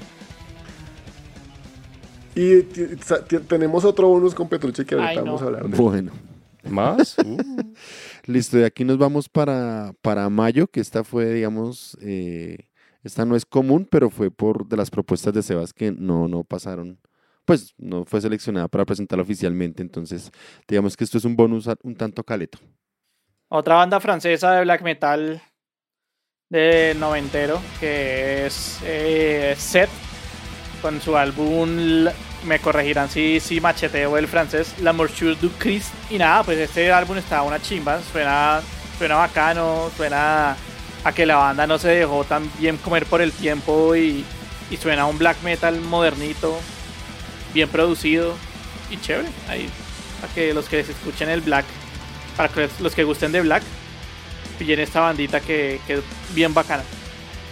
A mí lo personal lo que me gustan de estos episodios es que eh, termina quedando como las marcas de, de cada quien, ¿no? los gustos allí en, en la propuesta de la lista, entonces interesante eso. El siguiente bonus, y, lo- y los que no, porque yo ese tema sí lo había escuchado. Ahí me lo votó Season of Mist y su merced Está que bien. sigue harto lo, lo de Season of Mist. sí. El siguiente bonus es del mes de junio, junio 18, ¿cierto? Es una banda, yo creo que aquí a todos nos gusta y yo he Nueva. escuchado... He escuchado solo tres canciones de ese, de ese nuevo disco y me parece que promete. ¿Sí le Sí. gustó? Yo sí lo No escuché escuché completo. no, Y tiempo. fue. Yo lo sí escuché está bueno. completo y. ¿No le gustó, Dani? Ah, no me mató. O sea, sí está bueno, pero fue como. Lo que ah, pasa es que, o sea, son varas, son varas duras de bajar.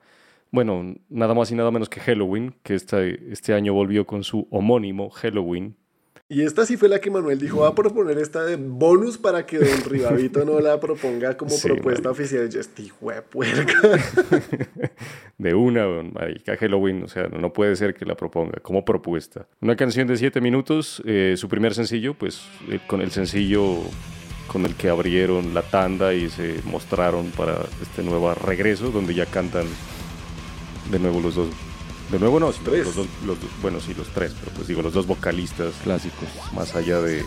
¿Cómo es que se llama? ¿Su, su ídolo, Sebas? eh, no, Michael, Michael, Michael Kiske y No, Kai Kai Hansen. Hansen. Kai Hansen.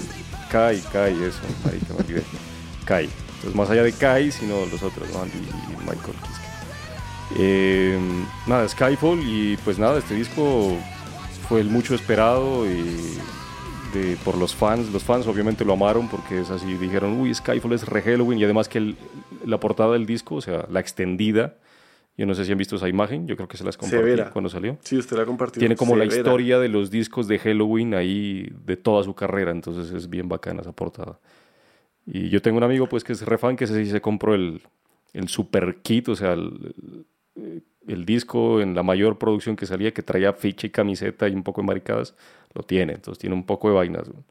Pero pues sí, igual, Halloween es Halloween. Ese tema, este tema es bacano. Sí. Ah, Eh, el disco está bien, lo que pasa es que pues, si están esperando otra vez el Keeper 1 Están pues, o el- y el 2, y no, o sea, eso no va a No, pasar. incluso, incluso si saliera hoy en día el Keeper 1 o el Keeper 2 ya no, no pega lo No, mismo. no es lo mismo, obviamente. Pero- no es lo Entonces mismo. sí, es, es complicado. a mí sí es parece asunto. chévere. O sea, lo que he escuchado, tres canciones. No voy a hablar del álbum completo que no he escuchado completo. Pero esas tres canciones me parecieron chéveres. Me parecen No, muy. están- están No, muy buenas, buen Halloween. A mí sí me gusta. O sea, yo que llevaba años sin, sin, sin escuchar lo nuevo de Halloween, Ese disco me pareció bien atractivo, entonces allí recomendado también. Luego nos movemos, el siguiente bonus es para julio, ¿cierto? Entonces yo hablando de, de reediciones 2021, pues esta semana me llegó este después de tanto, después de un año. Esto lo compré en el Black Friday del año pasado. Es que en, en preventa y hasta este año llegó. Tuve varios problemas ahí con Eric Records, pero bueno, llegó. Aunque en realidad mi propuesta es este bebé, que no me lo dejaron pasar, pero es el último disco de, de At the Gates. Que ya mucho, ya, ya parece Dani con sus... o ya parece, mejor dicho, Sebas también Ay, con pero Storm mire, mire, yo tengo el disco para Tres, apoyarlo. cuatro, cinco episodios ahí the es, no- no es youtubeado, mire, es con disco en mano. Muy buen disco. Era, Ay, para no, chicanearlo, ay, ya déjenlo chicanear tranquilo, güey. ya. Ya, lo chicaneó. Ya. The Nightmare of Pink, un discazo de At the Gates. Es un At the Gates distinto, me gusta. Y lo que diré, es. Es una raro, que- es raro, que logra- pero se chévere. reinventa dentro de lo que han hecho. Mm. Se reinventa dentro de lo que han hecho. Lo mismo me parece el, el, mi otra bonus, que es Carcass, con su álbum Turn Arteries, que salió el 17 de septiembre. Un disco bien interesante también, porque sigue explorando lo que Carcass dejó por allá botado en los 90. Decidió meterse de nuevo en ese rollo de, de hacer su Dead and Roll. Y también algo bien, bien interesante allí en medio de todo eso. Entonces, mi clásico es Death Metal, sí, pues son caspas, pero que yo era joven cuando las conocí. Otro bonus que nos... Chévere porque bueno, es como esa banda de Halo Effect que sí no me gustó para nada, que sí vives en la, en la nostalgia. Estos manes sí Sí, se siente que no, se movieron sin perder su esencia. Sí, en cambio sí, Hall Effect es como... O sea, sí todos pasaron por Inflames, pero van a hacer otro Inflames De Hall Effect, no, de, de Halo. Effect. Sí, La colombiana. Effect de aquí de aquí a-. No, es Maluca. Maluca, esa banda no. Eso ya van gustos, porque a mí sí me gusta, No. pero pues todo bien. Propuesta también del mes de octubre, aunque aquí se me corrió una, una banda polaca de black metal. Es una banda, una chimba que yo en realidad conocí hace muy poco tiempo, pero, o sea, es puro black and death metal polaco, eh, tradicional, es una banda que lleva un montón de tiempo, desde el 91 y del 92, que es su primer demo, pero, pero últimamente, o sea, lo que pasa es que uno ya sabe qué esperar. A mí Behemoth me gusta, por ejemplo, ¿no? Pues que son las comparaciones ahí. Pero uno ya sabe qué esperar. Hate, como la conocí hace poco, me está gustando más, o por lo menos me llama más la atención, que me guste o no, que Behemoth últimamente. O sea, últimamente, los últimos dos. Es que las comparan mucho por, porque dicen que se parecen, pero es- pues es que Hate tenía el sonido más que después Behemoth cogió, pero primero fue Hate que lo hacía. Behemoth hacía Black, después se pasó ese sonido por combinar a Vader con Hate. Y después ya se volvió más Black Metal. Y Hate sí siempre ha seguido por la línea de ese más Black and Dead, pero ahorita último también se ha vuelto un poquito más oscuro.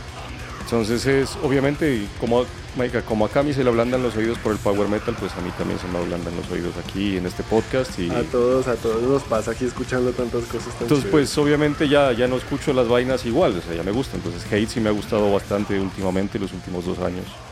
Que no la conocí por este podcast, pero pues sí, obviamente uno se, se deja filtrar cosas, ¿no? Pero sí, nada, es una chimba, o sea, eh, es una canción oscura. Ah, bueno, es de su disco que salió este año, Rugia, que salió el 15 de octubre. Entonces, nada, la canción que les dejo ahí es Resurgence, que creo que fue su segundo sencillo, porque sacaron varios, como tres o cuatro. Pero es bacana, es la primera canción de... Perdón, es la sexta canción de ese disco. Una chimba. Bien, hay, hay una semanita después, 22 de octubre, tenemos dos lanzamientos. El primero, Don Daniel. A don Petrucci le dijeron enciérrese y el man en vez de encerrarse con la familia, pues se encerró con los compañeros de la banda a empezar a escribir de una vez su décimo quinto álbum de Dream Theater que se llama A View from the Top of the World. Curiosamente, Dream Theater la primera vez que apareció en este podcast fue en la primera parte de este episodio cuando acababan de lanzar su Distance Over Time, ¿no? Escuchamos aquí a Pale Blue Dot, creo que fue la, la que propusimos. Después de escucharme ya varias veces este disco, cada vez me gusta más y les dejo de bonus Sleeping Giant, que me ha parecido una de las más interesantes del álbum. Bien. Otra banda también que ese mismo día sacó su nuevo disco y que más bien ha recibido buena crítica también. Tampoco le pude escuchar, espero que ahorita el Niño Dios se, se, se venga antes con el Black Friday, entonces de pronto llegue. Entonces, Sebas, ¿qué otra banda sacó canción el 22 de octubre? Pues los Cradle of Field con su álbum Existence is Futile. Y la canción que les queda ahí es el, el video musical de Necromantic Fantasies. Que cosa chévere, que me gustó. Yo sí dije, porque los dos últimos discos me, me han gustado bastante de, de, de, Cradle. Y eso que yo a Cradle es una de las bandas que le di duro por porque no me gustaba como la evolución que había tenido.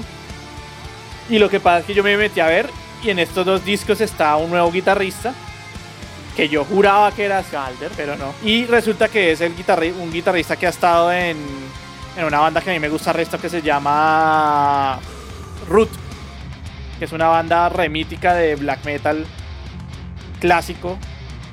Pero el man se mete unos riffs muy bacanos y se le nota la influencia acá en, en Cradle y le ha, le ha aportado como un revival a, a Cradle muy bacano. Entonces, chévere ahí. Sí, sí, porque suena otra vez a ese Cradle viejo, ¿no? Mm. Sería por eso que a mí me gustó harto también esto. De pronto suena, suena a Cradle viejito. Y nuestras, nuestros bonus, que como vieron es una lista larga, pero pues también es un recorrido a través del año de lo que se lanzó, pues es otra, otra banda de, la línea de- del señor Riva.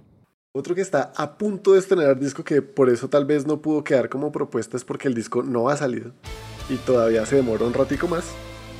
Son los Rhapsody of Fire que vienen reinventándose desde hace un varios años ya, como desde el 2016 que siguieron renovando la banda. Entonces, de la banda original ya no queda sino Alex Taropoli, el, teclas.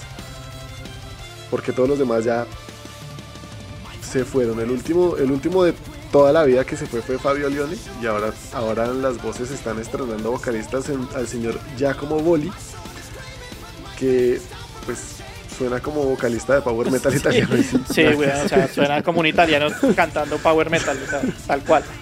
sí, tal cual, tal cual.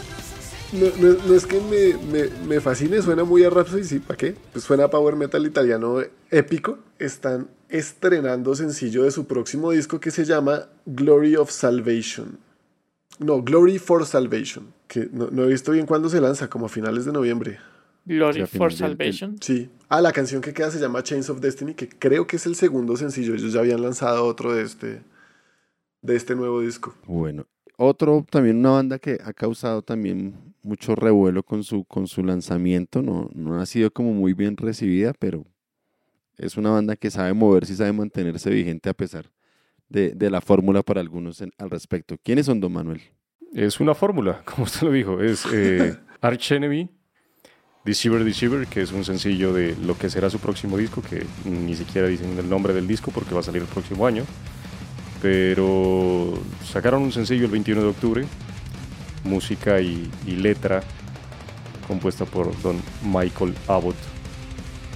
Y nada, es fórmula, o sea, es Arch Enemy, o sea, no es Arch Enemy clásico del bueno, el que, no, es Arch Enemy de los últimos años, tal cual, es lo mismo. Lo mismo que vienen haciendo con Alisa. Es- meterla en un pantalón bien apretado y, y cante la misma mierda. La, la va a, re- a de recomendar, eso Eh. suena más a de recomendación que a recomendación. No, no, no, no, o sea, digo, fórmula es para explicar lo que viene. A mí me gusta, pues por eso la, la puse ahí de bonus. Pero, o sea, no, igual, no es que me mate y que te ah, lo mejor, ¿no? Porque pues ni la letra tampoco. Sí, exacto. A mí me pasó lo mismo con este, con este, con esta canción. Yo dije, pues no es así, uff, no, que el temonón más temonón de, de Arch Enemy, pero está bien. Es, es medio punquero. Mención honorífica. Buscando para esto me di cuenta que Nanowar of Steel lanzó disco este año que se llama La, La Polenta Taragnarok. No, no, no, se llama Italian Folk Metal. Sí, donde sí, está sí. un- La Polenta Taragnarok, que fue el- como el sencillo más exitoso de este, de este último disco. Pero no lo pudimos presentar como propuesta oficial porque el primer disco de Nanowar of Steel es del 2003. O sea, Entonces, le faltan vea, dos añitos. Casi. En dos añitos saldremos con la- el próximo lanzamiento de Nanowar Si nos están escuchando, Nanowar, saquen disco en el 2023, por favor. Sí, necesitamos un disco para incluirlo.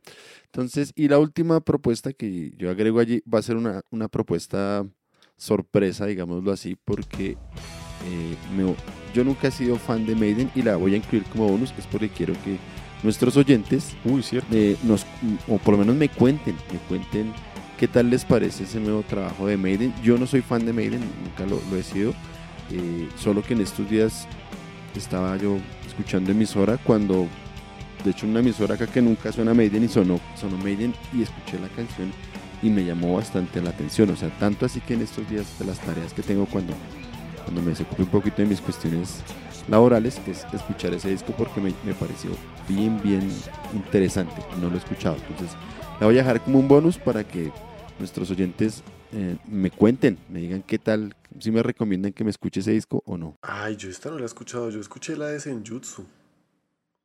Ah, o- no, sí. Ay, pucha. Entonces, por eso les, les dejé allí la canción Estratego. Senjutsu no es el Del nombre álbum. del álbum. Del disco, pero pensé que era la canción, no, ya me entró la duda. Pero esta no fue la que yo vi tampoco, de, de todas maneras. O sea, ya, ya lanzaron dos canciones de Como este disco. tres. Oh, Bueno, entonces, ahí, esa sería, no sé, eh, ¿qué quieren agregar ustedes? No, sí, que la, la nostalgia de los 20 años y creo que vamos, pues ya tomémoslo de, de tradición hacer un, este episodio cada año, ¿no? Es que es chévere, yo digo que es chévere para mirar qué pasa con las bandas. También, o sea, esas viejas que hacen hoy día, si se han movido, si siguen, o sea, no proponiendo nuevas, nuevos estilos o cosas, pero sí como reinventándose en sí mismas, ¿no? Porque, por ejemplo, un caso, este de Maiden me parece interesante, pero entre las propuestas, por ejemplo, uno veía Pestilence como es una banda que se, que se renueva básicamente dentro de sus cosas, y, y Daniel hacía una mención algo similar a- en lo que alcancé a escuchar de, de Labyrinth, y es, Del es otra vaina el mismo estilo, ¿no? Pero, pero esto de Maiden ya es Old Wave of British Heavy Metal, ya. O sea, tampoco es que sea, uff, qué novedoso. Pero a mí me suena interesante y yo no soy, no soy fan. Vamos a ver qué nos dicen por ahí. Vea, aquí ya las vi. La, la que sí había visto se llama The Writing on the Wall. Esta nueva se llama Stratego y esta no la había escuchado. Ahí, ahí le queda para que se actualice. Entonces, recuerden, síganos. Recuerden seguirnos en todas las redes, señores, a lobestiapodcast.simplecast.com o en cualquiera de las plataformas de streaming que ustedes tengan, Apple Podcast, Google Podcast, Deezer, TuneIn, Stitcher, Amazon Music. No, no, no, no Eh, mencione Amazon porque no se pueden hacer las listas. ¿Cómo se dice? Un... ¿Cómo, perdón? No, el, el podcast está Pero en Amazon Music. Las está mal. playlists no. Las playlists solo las pueden encontrar en YouTube, Sí. en Spotify y en Deezer. Eso es una fe de ratas que les tenía ahí Dani Sí, porque... lo, lo lamento mucho, pero cuando quise hacer las playlists en Amazon Music me dijeron, no, pero eso es solo para, Premium. para la gente que paga. Exactamente el mismo motivo por el que tampoco tenemos las playlists en Apple Music, entonces Correcto. Si nos aportan en el Patreon, de pronto las hacemos en Apple Music y ser. en Amazon Music. Entonces nos pueden escoger ahí. Todo eso lo encuentran en el Linktree, recuerden, donde de primero, como ya les dije, está el Patreon. Entonces eh, entren, miren, a ver si el patrón les ofrece algo de contenido que a ustedes les llame la atención, sobre todo nuestros episodios caletos, el primero, temática que no vamos a decir, pues porque de eso se trata, pero cuando éramos unos primíparos en esto de hacer podcast. Y es una temática que no hemos traído al podcast aún y que no sé si la vayamos a traer en algún futuro. Dijimos que sí, pero ya van dos años y no lo hemos presentado. Entonces, Y, y ahora ofreciendo ese episodio, quién sabe si valga la pena retomarlo. ya que se quede ahí todo bien. Sí, ¿quieren escuchar ese tema? Váyanse al Patreon. Bueno, entonces Ahí está. esperemos a ver qué pasa si, si, si en 20 años hacemos el ejercicio de que hacíamos nosotros cuando arrancamos. Vamos a ver si, si, si nos 20 da para tanto, si nos da el aguante. Pero por ahora, pues quédense allí escuchando este podcast hecho. Que conste que yo estoy que me despido hace como cuatro minutos, Sebas, que conste. Hágala, hágala, despídase y después sigue pensando todo bien. Lo siento, lo siento. Perdón, Sebas del futuro. Que conste que no soy yo. Va a llevar su puteada el lunes o el martes, el martes.